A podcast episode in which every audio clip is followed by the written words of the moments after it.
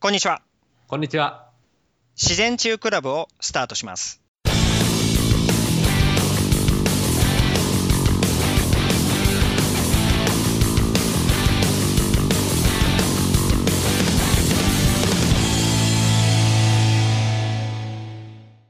今回のテーマは、スタバを飲むとうつ病になるについてお伝えしたいと思います。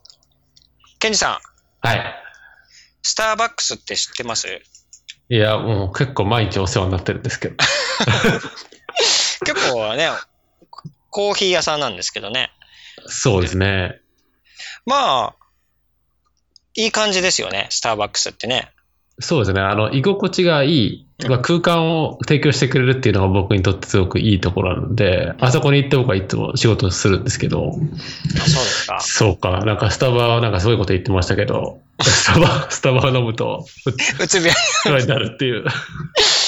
これね、まああのーまあ今ね、結構そのいろんな症例とかね、見てて、で、えー、まあアメリカでね、あの数々の、まあ、えーいろんなうつ病患者とか、あのの脳のね、問題を解決してきた、えーか方のね、まあ、事例とかをこう見てきてるんですけども、うんあのー非常にね、興味深い事例があったんですよね。はい。うん、で、二人の若い、あの、若者がいたんですよ。うん。えーまあ若者でも ないか。まあ実際には、えっとね、25歳の大学院生、そうなんだ。えーメリッサさんっていううん。あ方なんですけど、あ、なるほど。こ若者ですよ。 25歳、え若者ですよ ね。若者。で、あとね、もう一人がね、ちょっと微妙なんですけど、うんうん33歳のソフトウェアエンジニア。ああ、ちょっと微妙ですね。ちょっと微妙前々来ると。まあでも、60歳のおじいちゃんから見たら若者でしょ。若者、 そうまだまだケツが青いのって言われる感じですよね。そう。で、このジョナサンさんっていう人がいるんですけど、 33歳の。えー33歳のソフトエンジニア。うんおうでこの人ね、どちらともね、やっぱあの、うつ病になってしまったんですよ。うん。うん。で、この二人に共通することが、スターバックスだったんですね。おうスターバックス。うん。うん。で、まあ一人のね、メリッサさん、大学院生だったんですけど、うんあの、まあ、大学通ってる時から、まあ気分変動とか起きたり、まあうつ病になったり、イライラしたり、で、うん突然怒り出したりとか、うん。ううん。んでそんな風になってて、で、結局、まあ、精神科医はいはい。に行ったら、もうこれは、あの、躁うつ病うんうん。と診断されたんですね。へえ。で、まあもう本当複数のね、まあ、抗うつ剤うん。 を、まあ、あの、処方されて飲んでたんですよね。飲み続けるって感飲 じですみ続けるっていう感じなんですか。よ。へえ、怖いうな。んで、あと、その33歳のね、ジョナサンさんっていう人も、えー結局無気力で記憶障害とか起きたりとかして、うん。うんで、あとは、まあ、あの、えーまあ、運動をね、しようと、運動したりとかね、して健康的になろうとはなってたんですけども、まあああ不眠症であったりとか、なるうほど。ん、で、それで、その、まあ、1年間ね、あの、うんまあ、抗うつ剤を た、飲んでたわけなんですよ。へえ。で、2人とも改善しなかったんですね。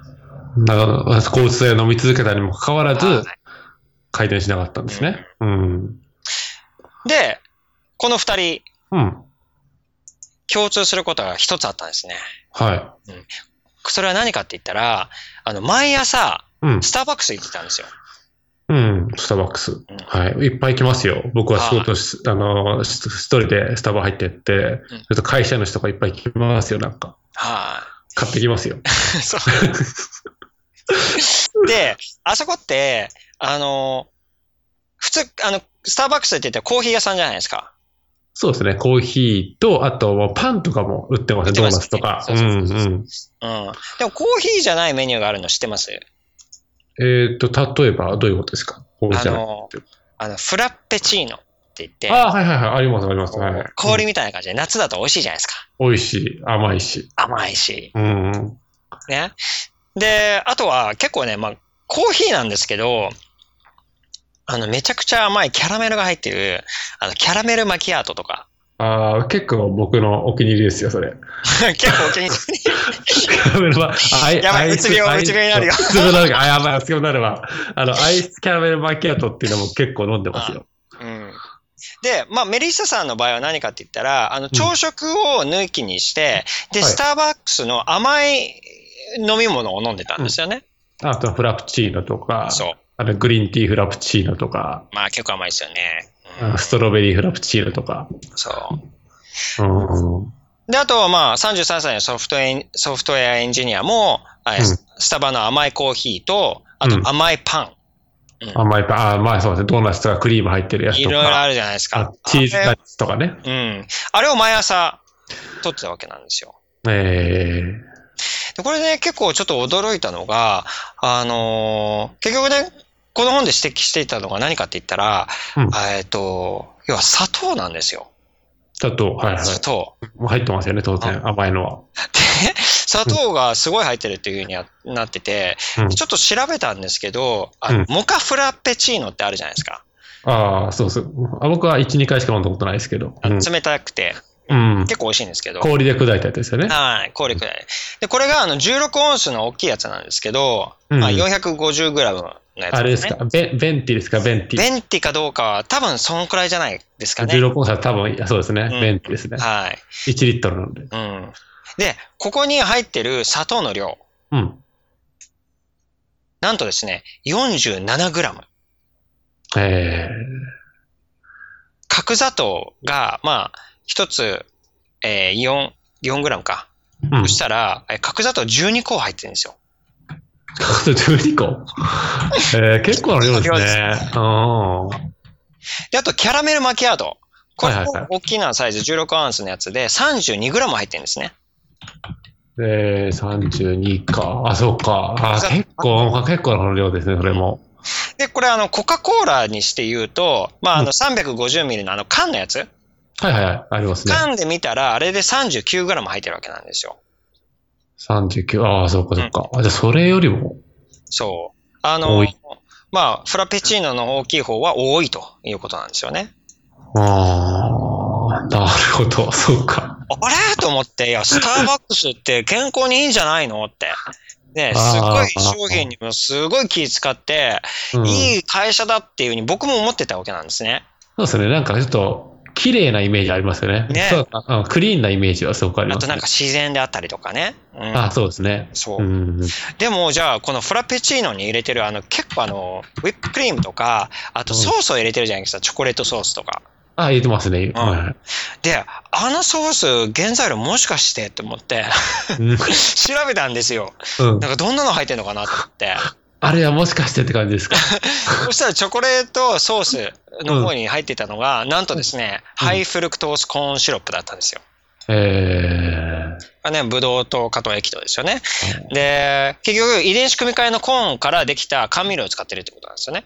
ー、うん。で、あとあの、ストロベリーシロップ。赤いやつ。うん。ここで、あの、まあ、えー人工の香料が入ってて、うん。で、あとは、あの、レッド40、えー赤40号ってやつですね。ああ、そうか。あれは入ってんのか。着色料がなんと入ってたんです。ああ、なんか、そうか。僕は、あの、この話を聞く前に、あの、グリーンティーフラプチーノとかストロベリーフラプチーノ入ったら、色はあれ自然だと思ってましたからね。うん。そう。だもしかしてちょっとってね。うーん、そっか。で、あの、もっとね、よく調べたら、あの、まあ、スターバックスのアンチキャンペーンみたいなのがあって、何なのかなって思って見てみたら、うん。あの、実はですね、そのカリフォルニアで、まあ、遺伝子組み換え作物の表示義務で、えっ、と、住民投票が行われたんですね。おうで、えーっと、あれでですね、その、まあ、スターバックスが加盟する、あの、グローストリー・マニュファクチャーズ・アソシエーションっていうのがあるんですよ。うん。 GMA ってやつなんですけど、こここ、で、あの、まあ、あの、メンバーになってて、で、うんこの、アソシエーションが何したかって言ったら、その遺伝子組み換え作物の表示義務、うんうん。えーこれに反対したんですね。表示す、表表示をすることに反対をして、うん。えーなんとあの、えー7000万ドルうんうん。をドネーションしてたっていうことなんですよね。あの、要はそう表示しなくていいよっていう方に、力を入れてたんですね。そうなんですよ。そううんだから遺伝子組み換え作物 OK って言ってるようなもんなんですよ。ああ、で、それで何を守るスターバックスのその商品をうん守ろうとしてるんですかね。わかんない。まあ、たまたまうん、 ね、すね、で、ここの、あのー、まあ、アンチスターバックスが何を言ってるかって言ったら、この、ね、グローサリー・マニュファクチャーズ・アソシエーションから抜けだ、抜けなさいと。こんな団体に、あの、いる意義っていうのはないと。で、それをサポートする意味ってのはないだろうっていうことで、うん署名活動してて、あのー、僕も署名しましあそうだ一票、清た。き。はい。清き一票を入れました。えー、そうか。じゃあこれ多分、スターバックスに限らず、まあアメリカではその、コーヒービーンとっていうのもあったりとかね。あとシ、シアトルなんとかとかもあるじゃないですか。はい。シアトルズベースとか。そう、そういうのもあったりして、そういうのも多分おそらく同じようなことをやってるんじゃないかなっていう感じですかね。もうそう見ていいですね。う。うんーん。そうですね。うん。そうか。じゃあ日本のドトールコーヒーとかもあると思うんですけど、うん。ルノワールとか、はい。そう、多分あれもそうなんじゃないかなって感じです。まあちょっとそこは調べてないんでね、なんとも言えないんですけど。あのー、そうはいか。今度じゃあ日本行った時に調べましょうか。はい。でね、まあ今回のね、ちょっとじゃあ、うんまあスタバを飲むとうつ病になるっていうのはちょっと極論すぎると思うんですけども、うんうんあの、まあスタバはね、まあ明らかに、まあ、マクドナルドとかね、ああいうとこよりはいいはずですよ。うんうん僕も行ってますし、ね、スターバックス好きですし、うんね、スターバックスのコーヒー飲むし、うんでそれはそうなんですけど、ポイントは何かって言ったら砂糖なんですよ。うん、なるほどね。で、この砂糖が、えー現代では過剰摂取になっちゃってるんですね。うん。うん、で、この過剰摂取をしたことによって、血糖値に要は影響を与えてしまうっていうことなんですよね。で、うんこの血糖値がいかにその脳の働きに影響を与えるのか、うん、これをテーマにし、あのしてですね、お伝えしたいというふうに思います。なるほど。はい。どうですか そうですね。あのー 毎日スタバ行ってたので、今ちょっとそのショックから立ち直れないでいるんですけど、 あの、スタバのカードも今、もう1万いくらあるし、日本円で。1万5千ぐらいあるし、 結構大きい、結構買っちゃってるから、あじゃああ明ね日から、明日から何飲もうかなとか思って、あの、しっかり選んでいただければというふうに了解です。はい。じゃあですね、あの、まず、ちょっとね、あの、血糖値についてね、あの、簡単にね、えー人間がね、どう、おーまあ、機能してるのかっていうことを説明したいとは思うんですけども、あのーまあ、それがね、脳に影響を与えるんですけども、えー結局、じゃあまあ、スタバみたいな、その、モカ、フラペチーノ、うん。ベンティってうん。言って飲むわけじゃないですか。そうですね。あ、さっきベンティ調べたんですけど、450ml がいいですね、ベンティが。あ、そうですか。うん。じゃあ、ベンティですね。うん。そう。だからまあ、でかいので、今日は暑いし、とかって言って。そう、そう飲ですみますよね。飲みますよね。うんじゃあ砂糖 47g ガッて入るわけですよ。角砂糖にあ12個分がガッて一気に入るわけなんですよ。確かに。うん。で、そうするとどうなるのかといったら腸でその砂糖が吸収されて、うんえーまあ、体内に、まあ、グルコースとして入るわけなんですね。あの、うんまあ、ブドウ糖って言われてるもんですよね。うん。で、えっ、と、で、血糖値が上がるっていうのはこれ良くないわけなんですね。うん。で、血糖値が上がるとダメだっていうことで、で、そこでこう、膵臓さん、あの、膵臓ですよね。うん。うん。膵臓さんが、えー、まあ、この血糖値をね、管理してくれる、あの、人なんですよね。うん。で、えー、まあ、通常はね、まあ、あの、だいたい100ぐらい、ね、っていうところを見ていればいいっていう感じなんですけども、まあ、うん食べ物を食べたら通常は普通、こう、ガーって上がるわけなんですよね。うん。で、血糖値がじゃあ、例えば140ぐらいになったと。っていう風になったら、えー、お、OK。じゃあ、あの、もう下げなきゃいけないっていうことで、その、インスリン酸っていう、あの、まあ、えー、ものがあるんですけども、うんで、膵臓が、まあ、ベータ細胞からインスリンをバンってこう出すわけなんですよね。うん。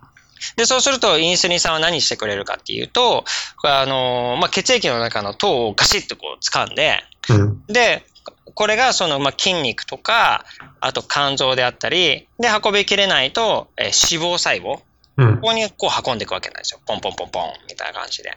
うん。で、そうすると、あの、インスリンがこう運んでくれるから、まあ、140からだいたい100ぐらいにバーって戻るわけなんですね。うん。うん。で、ところがですね、あのーまあ、これが普通の機能なんですけども、えーいきなり、砂糖がですね、 47g をボーンってこう入るとするじゃないですか。はで、そうすると、あのー急激に血糖値が、もうなんていうか、160、180、200ぐらいまでバンって上がっちゃうわけなんですよ。い。うん。で、そうなると、あの、水蔵さんは、やべえと。うん。ちょっとパニックっちゃうんですね。そうでしょうね。忙しくなっちゃいそうですもんね。べーって言って、これ、ここまで上がって俺どうしたらいいんだろうって言って、まあ、通常だったらね、まあ、あのー冷静に判断できるんですけど、うん。うんえー、もうそこぐらいまで急激に上がっちゃうとなると、やべえ、俺もうやばいって言って、震え、手が震えて、うんで、どうしようどうしようって言って、うん。で汗も流しながら、うんあの、ちょっとインスリンどうしようかなって言って、こう、焦るわけなんですよ。うん。で、それで、膵臓がもういいやって言って、うんでもう、あの、インスリンも一気に出ろって言って、バーンって言って、大量のインスリンを出しちゃうんですね。うん。なるほど。で、そうすると、大量のインスリン酸が出ちゃうとどうなるかっていうと、えー、まあ、血液にある、その、まあ、ブドウ糖ですね。ブドウ糖をガシッガシッってこう掴んでって、うん。それで、もう必死にこうやって運ぶわけなんですよ。うん。バンバンバンバンバンって言って。うん。だけどこれが通常よりも、あの、より多く出ちゃうので、うん。要は、まあ、ブドウ糖が、いきなりなくなっちゃうわけなんですよね。うん。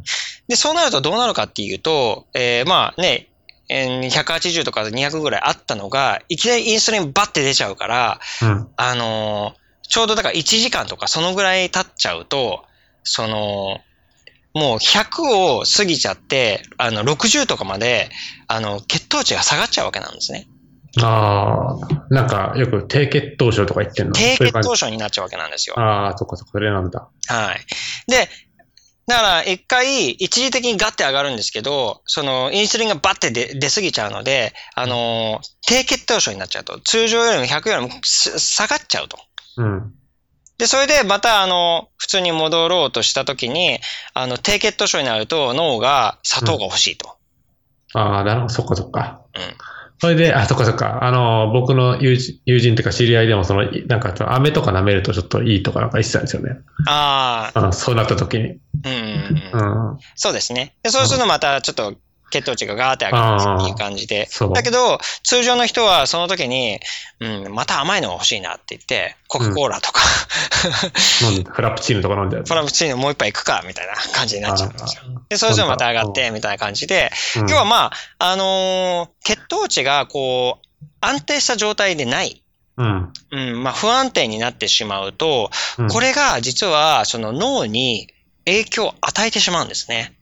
えうんで、じゃあこれがね、どうして、その、まあ脳に対して影響を与えて、うつ病に関係してしまうのか。えうん。うん。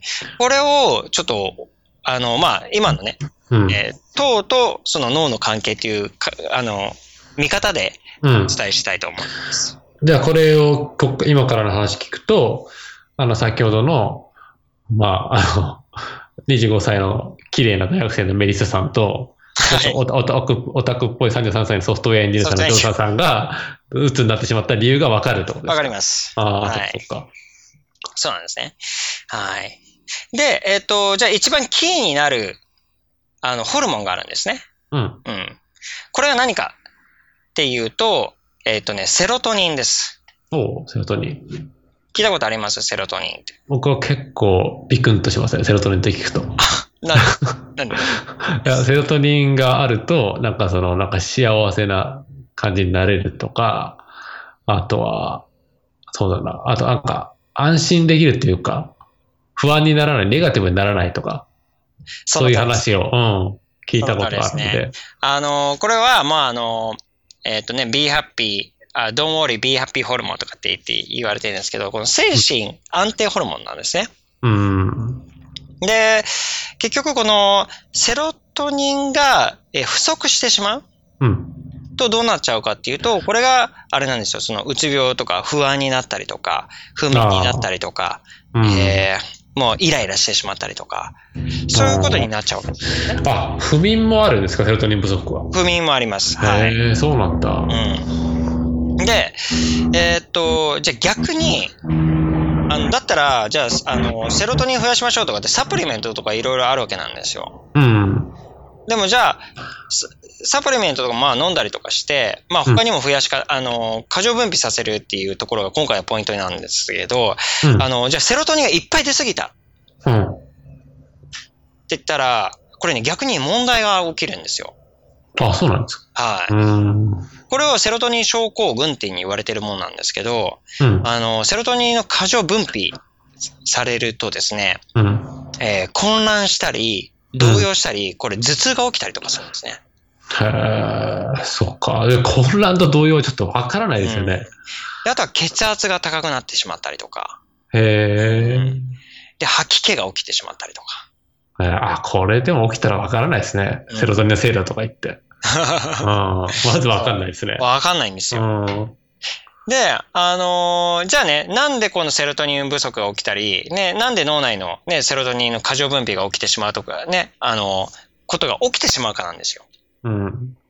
ここがやっぱ一番のポイントになってくるんですけど、あのーじゃあ、セロトニンって一体何からできるかっていうと、まあ、あのーまあ、プロテイン、タンパク質があるわけですよね。うん。まあ、肉とかそういうものにあるんですけど、で、タンパク質がこう消化されるとアミノ酸に分解されるんですね。うん。うん。うん。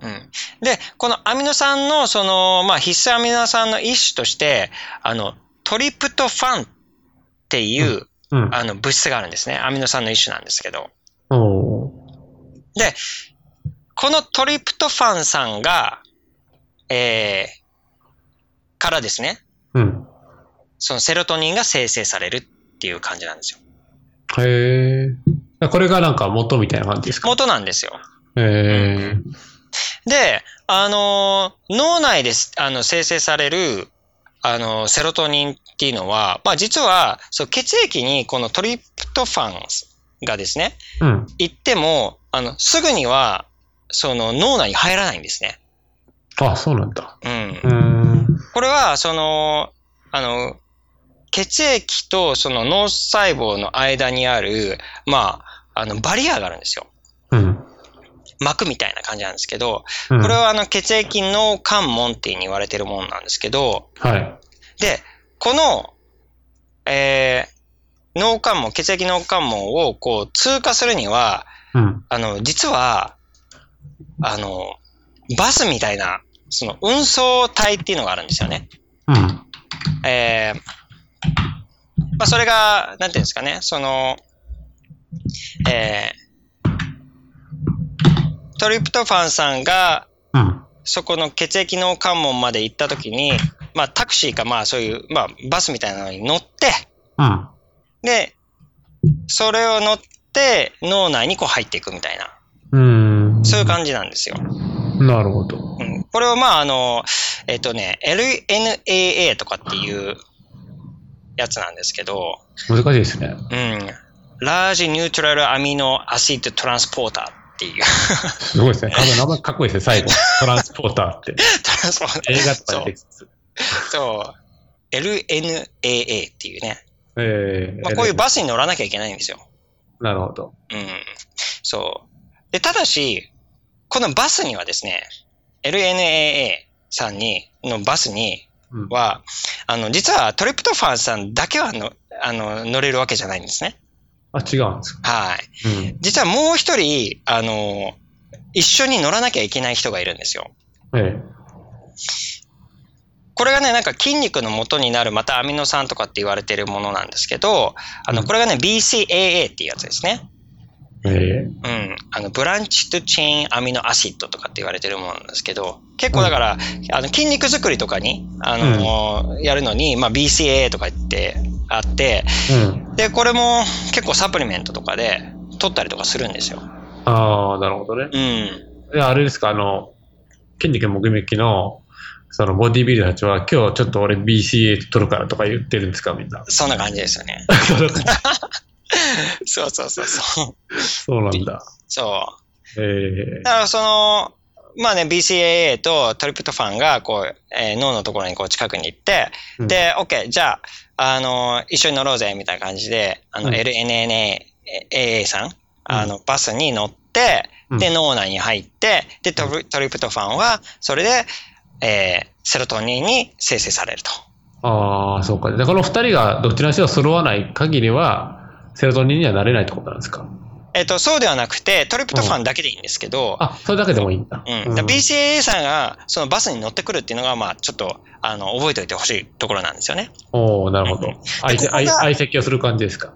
そうなんですよ。で、相席なんですけど、ここが、その先ほど言った血糖値と大きく関わってくるんですね。えうん。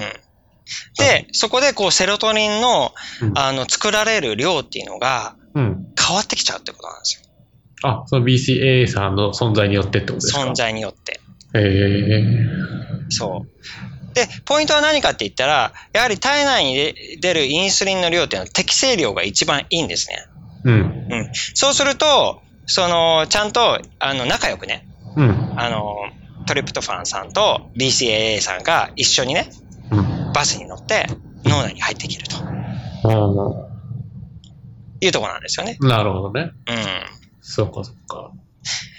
じゃあね、まあ仲良く乗っていければいいんですけども、じゃあ問題は何が起きるかっていうところなんですよ。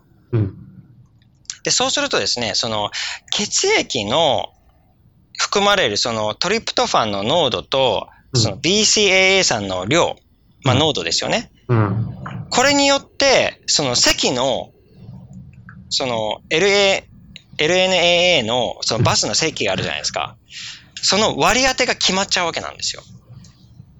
ああ、そのバスの中の席の割り当てが決まる。はい。だ例えば、うん例えばね、その、えー、まあ、バスがあって、うん。で、なんだろう、まあ、同じところに行くんですよ。うんうん。だけど、じゃあ、まあ、あの、なんだろう、〇〇小学校さんが、うのん。ね、生徒さんが600人いて、うん。で、じゃあ、あの、B の小学校、別の小学校が、うん。えー100人しかいなかったと。うん。って言ったら、あのーだって同じ割合で乗せてったら、うん。そのまあ A 小学校、600人いる小学校の方が余っちゃうわけじゃないですか。そうですね。僕乗れなかったよってなっちゃいますそうよね。そう。だからそれがうまくちゃんとみんな均等に行くように、うあ、んじゃあ A 小学校には、うんえっ、と、まあ6人乗ったら B 小学校1人乗っていいよ。ああ、なるほどね。って形になるわけですよなるほど割合を、まあ、そのか、割合を決めていくってことか。で、そうすると、まあバスが2台、3台、4台っていう風に行った時に、まあうん最終的にはみんな仲良く、うん。あの、しっかり割り当てられて、うんあの、A 学校、B 小学校うんが、その目的地に行けるっていうことです。ななるほどね。うん。 でも、あの、好きなことを一緒に乗れない可能性はありますよね。 かもしれない。あの子と一緒によかった のに、だってね。ありますよね、きっと。そうそうそうかそう。わいそうだな、それ。うん。そう。で、じゃあね、一体どういうことが起きるのかっていうことなんですけれども、うんえっ、と、まあ、先ほど言いましたよね、その、フラペチーノみたいな、あの甘いやつ。甘いやつをいっぱい飲んじゃうと。うん。っていうと、あのーこれが、その、まあ、インスリンがですね、まあ大量に体内に出ちゃうんですね。うん。で、それで思いっきりね、血糖値を下げる原因になるって言って言ってたんですけどう、んじゃあね、この、インスリンが大量に分泌されるとどうなっちゃうのかっていうことなんですよ。うん。で、そうすると、その、実はさっき言った、その BCAA さんっていうのは筋肉の元になるアミノ酸っていうふうに言いましたけど、あの、インスリンっていうのはこう筋肉にも運んだりとかするわけじゃないですか。うん。ってなると、このたあの血液にある BCAA がインスリンによって脳じゃなくて体の方に運ばれちゃうんですね。うん。となると、えー実はそのインスリンが出ていると BCAA の量が脳に運ばれる量が少なくなるっていうことなんですよ。ああ、そうなんだ。陰性が出ていると PCA の量がはい少なくなっちゃうんですね。そうなんです。うん。となると、あのー要はセロトニンの元となるあのトリプトファンうん。がありますよね。はい。で、このトリプトファンが、要は、あの、大量に、その、バスに乗車しちゃうってことなんですよ。ああ、わ割り込みして乗っちゃうって感じですか。もう、いや、もう BCA はもう肩身狭いみたいな。ああかあ考えないでってことですか、BCA さんのことはもあのーもうね、バスのその運転手さんがもう、あの、トリプトファン乗りなさいっていう感じになっちゃうんですよね。う。あ、今日はなるほどね。ううん。そう、お前来るなとかじゃなくて、うん。もうあの、もうバスの運転手さんがこう決めちゃうみたいな、そんな感じですよね。うへえ。んとなると、あれなんですよ、その、トリプトファンが大量に脳内に入っちゃうっていうことは、うん大量に、あの、セロトニンが、脳内、脳内セロトニンがうん。作られてしまうってことなんですよ。なるほど、なるほど。そっか。なので、あの、よく言いませんそう、シュガーハイとか、ああ、はいはいはい。あの、砂糖をなんか摂取すると、うん。ハイになるとか。うん。うん。僕はなんか体験したことはないですけど、言葉は聞いたことありますうん。ね。うん。で、あとは、なんかあの、まあ、眠気が襲ったりとか、ああ、それは、あ、それはあるな。ううん、それはありますね。そう。うん。だからなんか甘いもの食べたり、うんその炭水化物を食べると、その眠くなるっていうのは、このげあの原因なんですよね。ああ、そっかそっか。あと小麦粉食べて、パンとか食べて眠くなるとか。はい。うん、そこはあるか。そう。で、逆に低血糖症うん。ですね。あの、何かっていうと、えー要はインスリンが少ない状態ですよね。うん。で、そうなると、えー今度は、その BCAA さんがインスリン少ないから、あのー要は、い脳に運ばれる量が増えてしまうってことなんですよ。うん。だから、そのバス、LNAA さんのバスうん。乗るって言った時に、うん。もう BCAA さんがもう大量に行列 な して、なる待ってるんですよ。トリプトファンさんを差し置いてって感じですか。そう。そうすると、バスの運転手が、あ、じゃあもう BCAA さん入りなさい、入りなさいってなっちゃうわけなんですよ。ああ、じゃあ、言ってみたら、そう、LNAA さんがもうちょっとコントロールしたらいいじゃないかって、やっぱ思いますよね。 そう、その運転手しっかりしろよみたいな感じなんですけど。うんああーで、そうすると、そのトリプトファンさんがもう全然入れないんですね。 うん。うん、で、脳内に行くことができないので、セロトニン不足になってしまうんですよ。なるほどね。そっかそっか。じゃあ本当にそのインスリンの量とセロトニンの量っていうのはもうすごく密接に関わってるっていうことなんですね。そうです。うん。はい。で、あの、じゃあ、ね、スタバを飲んでうつ病になった、 あうんの、25歳の大学院生のメリッサさんと、うん。あの、33歳のはい。ソフトウェアエンジニア、うん。うん。ジョナさん、うん、この彼が共通してたことは何かっていうことなんですよ。うん。うん、で、まずメリッサさんは何かって言ったら、もう朝食抜きだったんですよ。なるほど。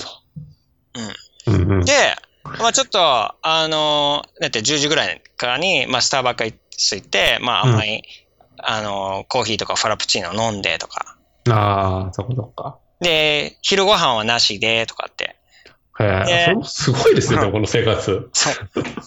それで、まあなんかあの、ちょっとお腹空いた時にフルーツのスナック食べたりとか、あね、糖質の高いものをね、あうの、おやつとして食べたりとか。あ。へえ、そっか。うん、で、そういうことを繰り返してるうちに、要は、あの、食べない、朝食抜きってなると、これ低血糖になるわけなんですよ。うん。で、き低血糖になるとセロトニンが不足になってしまう。脳内で作られるテセロトニンが少なくなってしまうので、うん。あの、なんていうんですかね、その、うつ状態になったりとかする、精神不安になったり、イライラしたりとかっていうことになるんですよね。なるほどね。で、それでまた、ね、あの甘いものガーンって入れたりするんで、うんそれでこう、その血糖値にこう従って、セロトニンが過剰に生産されたり、うん。あのセロトニン不足になったりとかするっていうことで、精神不安になるわけなんですよ。なるほどね。そっかそっか。で、そんな感じでずっと夜は不眠症うん。だったんですね。多分思ったですよね。いや、おかしいなとか、食べてもないしとか、いつも不安抱えてたんですよね、きっと。なんでかなとか。なんでかなって思いますね。うん。うん。うんそう。で、この33歳のジョナさんもそうだったんですけど、えー結局朝6に取らないで、スタバで、まあ甘いコーヒーと、あの、甘いパンですよね。あれを食べてたと。なるほど。で、そうするともう5時間後にはもう自分自身がもう崩壊してたっていう、すごいで すよね。ほう集 どういうこと中力は湧かないわとか、そんな感じで、もう眠いわとか、記憶障あー害、うんあ、ー無気力になってしまったりとか、記憶障害はもう、あの、会社員としてはもう致命的ですようんね。、うん。そうなんです。で、まあ二人が何やったかって、うん。うん。結局は、まあ、食生活の改善なんですよね。うんあ最終的にたどり着いたのはってことですか。うん。そう。だからもうね、抗うつ剤飲んでた人が結局食生活改善して血糖値を安定化させたわけなんですよね。うん。だから朝にちょっとまあプロテインを飲んだりとか、うん。そういうことにすること、ね、うんサプリを飲んだりとかして、でそれで、あのエネルギーとか脳機能の改善を図っていったっていうことですよね。うん。でもあれですよね、ここに気づけたのがすごいですよね。まあ、ここ、うん。普通だったら、抗うつ剤ずっとまでそこから抜け出せないじゃないですか。えやっぱりあの、うんおかしいっていうふうには思ってるんですよね。ああ、思いながらも飲んじゃってる人っていうのはやっぱ多い感じですか。そうですうね。ん。う。んで、ジョナさんも同じですよね。その、結局は、まあ、低炭水化物食にして、うん。で、まあ、ビタミン D 不足だったんですけども、だからそういうサプリとかを補って、うん。うんうんすごいですよ。2週間で抗うつ剤を弾薬したっていうことです。これは最短と言ってもいいぐらいですね、本うんで、最終的に、まあ、症状とか完全に回復したっていうのは6ヶ月かかったっていうことですね。当に。なるほど。でも、うん、まあ、抜け出したのはすごいですね。うん、うん。そうなんですよ。そうか。なるだほからど。ね、やっぱりね、血糖値っていうのはすごい、あのーやっぱ糖、血糖値が高いってね、非常に問題なんですね。うん。うん。で、まあ、何かって言ったら、やはりあの、あの、炎症を起こしてしまうっていうことなんですよね。うん。うん。で、まあ血糖値が高くなる。そうなると、まあ糖って粘着する物質ですので、それが、まあ、あの、血中にある、まあまたタンパク質とか、うん、まあ、あの、LDL ですね。その、えーまあ、悪玉コレコレステロールって言われてるもんですよ。特に言う。うんそう。で、そういうものにやっぱくっついちゃうんですよね。うん。で、これが、あのーまあ、グライケーションプロセスって言って、まあ、糖化砂糖の糖に化けるって書いて、糖化、えーしてしまうっていうことなんですけど、うん。うん。で、これが起きると、もう二つのことが起きてしまうんですね。何かって言ったら、あのー、まあ、非常に人間にとって、えー問題のあるフリーラジカルっていうね、活性酸素をうん。出してしまうと。うん、で、まあ、それによって、あの、炎症、うん。うん、これを引き起こしてしまうわけなんですね。うん。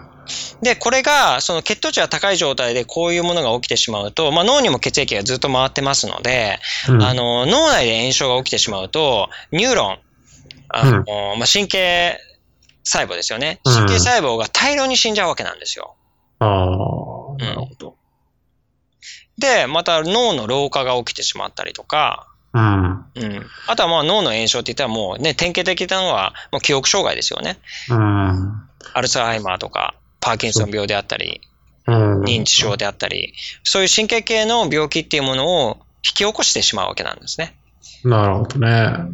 そうか。じゃあ脳に穴が開いてしまう可能性も高いってことですか脳に穴が開く。あの、アルツハイマーの人とかとの MRI を見るとなんか、脳が萎縮して、なんかちょっとポコってなんか穴が開いてるようなの僕もテレビで見たことがあるんですけど。うんそうですね。まあそれがまあ炎症が起きた結果ですよね。うん。なるほどね。そうか。そう。なので、あのーまあね、ちなみに、ね、血糖値が高くなっちゃう病気、糖尿病ですよね。うん。うん。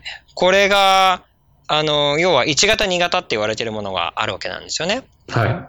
で、1型っていうのは、まあ、自己免疫疾患で、その免疫機能が膵臓を攻撃しちゃって、うん、で、そのインスリンを作る機能を、もう要は自分が自分で破壊しちゃうっていう病気ですよね。うん。うん。だからインスリンが出ないっていうのが1型糖尿病ですうよね。ん。うん。で、2型っていうのが、まあ、先ほど言ったそのインスリン酸が効かなくなっちゃう。うん。結局、まあ、その何度も何度もね、その脂肪細胞にガーガーっていって運ばれると、そのインスリンだけが入れる、あの、ドアがあるんですよね。うん。このドアがもうトントントンとかって言ってね、もう何回も何回も細胞に対して運ばれて、このドア開けて閉めて、開けて閉めて、開けて閉めて、開けて閉めてって、うん。っていう風にやってたら、うんもうもう細胞自体ももうお前いいよってなるわけじゃないですか。なりますね。あの、蝶つがいのところ、キーキーキーキーうるさくなっちゃう。うるさくなるし、うんああまたちょっともう油入れなきゃいけないのみたいな。そうそうそう。もうめんどくせえよお前よみたいなってうん。感じになるので、だからその細胞、脂肪細胞自体がどうするかって言ったら、そのか、そのドアに鍵をかけてしまう。ううんん。だからインスリンがあの細胞に入れなくなってしまうっていうことですよね。うん。で、この、その、まあ、インスリンが過剰に出て、で、そしてそのインスリンが運べなくなる状態。これをインスリン抵抗性っていうふうに言うんですけど、うん。で、運べなくなっちゃうので、ずーっと体内にインスリンがいっぱいある状態ですよね。増えちゃうんですか、どんどん体内に。イ体ン内スリンにが過。剰分泌されてる状態です。なるほど、なるほうど。だかん。らそれが要は病的にインスリンだあ、血糖値が要は高くなってしまうっていうことにつながっていくんですか。そうなんです、そうなんです。糖がそのまま残っちゃうので。ああ、はいそっかうん。なので、これを2型って言うんですよね。そっか。なるうほど。ん。でももう、つ今、つい最近では何て言われてるかっていうと、3型糖尿病っていうのが言われてるんですよ。ほうニュータイプじゃないですか。ニュータイプ。そう。 多分、誰も聞いたことはないと思うんですよ。うんうん、でもアメリカではもうそう言われてるんですけど、結局、うんまあ、脳内のしあの脳疾患、つまりアルツハイマーっていうのはもう3型の糖尿病だって言われてるんですね。ああ、じゃあこれがまさに、あの、セロトニンとその、まあそのインスリンとか血糖値が結びついているっていう、まあ証拠であるみたいな感じですか。うん、これがね、あのーまあ、脳で炎症が起きてしまうっていうのがやっぱり一番の大きな問題なんですけど、うん。結局、その糖尿病でない患者さんうん。よりですね、その糖尿病である患者さんは、うん。アルツマアルツハイマーになるリスクが2倍になるんですね。うん。なるほど。うん。そうなんです。そうか。これ多分、糖尿病の人いたらちょっと結構焦りますよね、これ。うん。2倍ですよ、2倍。 2倍ですもんね。ボケて死んじゃうってことですね。うん。人に迷惑をかけて。うん。そうか。そうなんです。なので、やっぱり、あのーまあ、どう考えても、やはり、その、脳っていうのは、脳の健康を守るには、うん。その、もうスタバでうん甘いもの飲んじゃダメなんですよ。 まあ、スタバに限らずってことですよね、要は。そうですね。うん、そうか。そう、コカ・コーラもダメなんですよ。ダメですねうんそう。あんまりスタバスタバって言うと、ほら、スタバのファンがあ、そうですね。来て炎上しちゃうかもしれない。あ、僕はスタバのファンです。はい。 でも、スタバのファンでも、やっぱいいものを選んだ方がいいですよっていうことですよね。うんそうそうそうそう。だから今この話聞いて、今その、あ、日本で持ってるのか分かんないですけど、なんかソーダみたいのが発売されたんですね、今。ええそう。3種類、その、ルートビアっていう味と、レモンと、えっ、と、あと、なんかジンジャーエールっていうのが出て、それにはハイフラクトスコーンシロップを使ってないし、あの、人工甘味料とか色も入れてませんって書いてあるんですよ。あ、それは素晴らしうんい。。うん、そういうのに、そういうのにしてくださああ、そっかそっか。うんそれをし、それを、残りの僕のスタバカード、それに使えばいいですかね、じゃあ。い。ただし、ちょっと砂糖のあ何グラム入ってるか見といてください。 そう、それはでもありますね、砂糖結の量は局ね、そういうので自然系を歌ってても、ケインシュガーとか使ってるんですね。アガベとか。あうんあ、なるほどまあ、でも一番悪いのはハイフルクトースコーンシロップだし、うん。うん、まあ人工甘味料でもそうでなんですけども、うん。あのーだから、まあ、人工甘味料とかハイフルクトースコーンシロップよりは、やはり自然系のもの、あの、ケインジュースとかそういうのでもいいと思いますし、なるほどまあ、普通の砂糖でもいいと思います。うん、あーただ、甘いものはできるだけ、あーね、と血糖値を上げるようなことは、えーなるべく避けた方がいいっていうのなるほがど、今回のポイントですね。あーちなみに、あの、僕、その、さっき言ったように、スターバックスの方が、まあ、1万3000円ぐらいあるんですけど、それもコーヒー僕嫌いなんですけど、どうしたらいいですかじゃあ、お茶にしてください。お茶。 お茶ね、あ、パッテシィョンーテとィー。か。パッションティー美味しいですよ。ああ、そっかうん。ああ味気ないやつ飲み、飲んでください今っ日てパッシ感じでョンすテかィー飲みました。はい。ああ、いい感じですか。パッションティー美味しいでしょ。うん。あ、本当にああ、それちょっと試してみようかな。はい。うんそう。キャラメルマキアートよりはいいかなというキ感じでャラメルマキアートダメなのか。す。 そう。うん、なるほど。まあでもね、今回のポイントは、まあ別にね、スターバックスは悪いということじゃないんですよ。あの、やっぱり、その朝朝食抜くとかっていう、そういうライフスタイルの人結構多いじゃないですか。多い。で、なんかダイエットにいいからとか、我慢してるんだって言いながら、うん。なんかそれでね、甘いコーヒーとか飲んだりとかしてて、うね、んで、炭水確か化に物とかね、パンとかそういうものを食べたりとかしててって、うん全然意味ないですよ、と。確かに。それはちょっとだね。うん。それだとしっかり朝、昼、晩って食べなさいと。うん。うん。うん。それで血糖値を安定させた方がよっぽどいいっていうことを、うん。あの、今回ね、ちょっとお伝えしたいなというふうに思いました。なるほど。要はもう、変に上下動してしまうのが良くないってことなんですね。よくないですね。はい。うんうんそっかそっか。どうですか今回の話は。 そうですね。うん。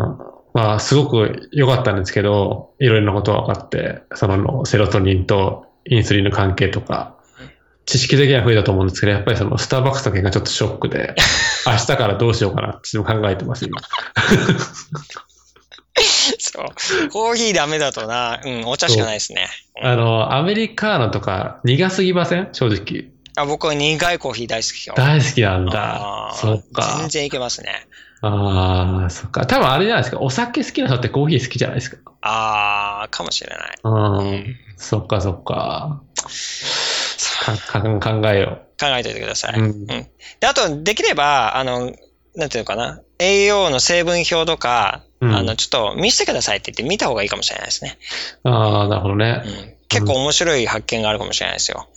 あ、これがっていうの多分あるでしょうね、きっと。そう。ポイントは、ハイフルクトースコーンシロップと人工甘味料、うんまあ、レッド、あの、フォーリーとか、あーそういうものが入ってるかどうかですよね。人工着色料が入ってるかとか。うんそう。で、あ、あのね、ナチュラルアーティフィシャルフレーバーって書いてありますから、 ね、そう、それ、それ よく意味ないじゃんみたいな。見る、アメリカ本当多いですよね、そういう表示。そう。ナチュラルアーティフィシャルフレーバーってお 前、そこでやめてよって感じ。ナチュラ結ルで局入ってじゃんみたいなね。。そううん意味ないよっていう。そう、本当あれ意味ないなって、なんで書くんだろうと思いますよね、あれ。逆に。本当にやめてくれって感じですよね。うん。そう。だからね、まあ僕も大好きだったスタバが、ね、あの、ちょっと、原材料見てショックを受けたので、明日からやめますか金スタバですかいや、スタバは行きます よ。 スタバ好き ですから。そっか。確かに僕もまあそう言いながら行くんですけど、飲み物ちょっと考えようかなって感じですね。ますね。うん。あとはもう甘いものはね、なるべく食べない方がいいし、しっかりね、やっぱ朝昼晩、これを食べる。うん。あの、朝を抜くなんていうことは、やっぱりね、これ低血糖症になって、セロトニン不足になって、鬱になる可能性があるので、これは気をつけてくださいということですね。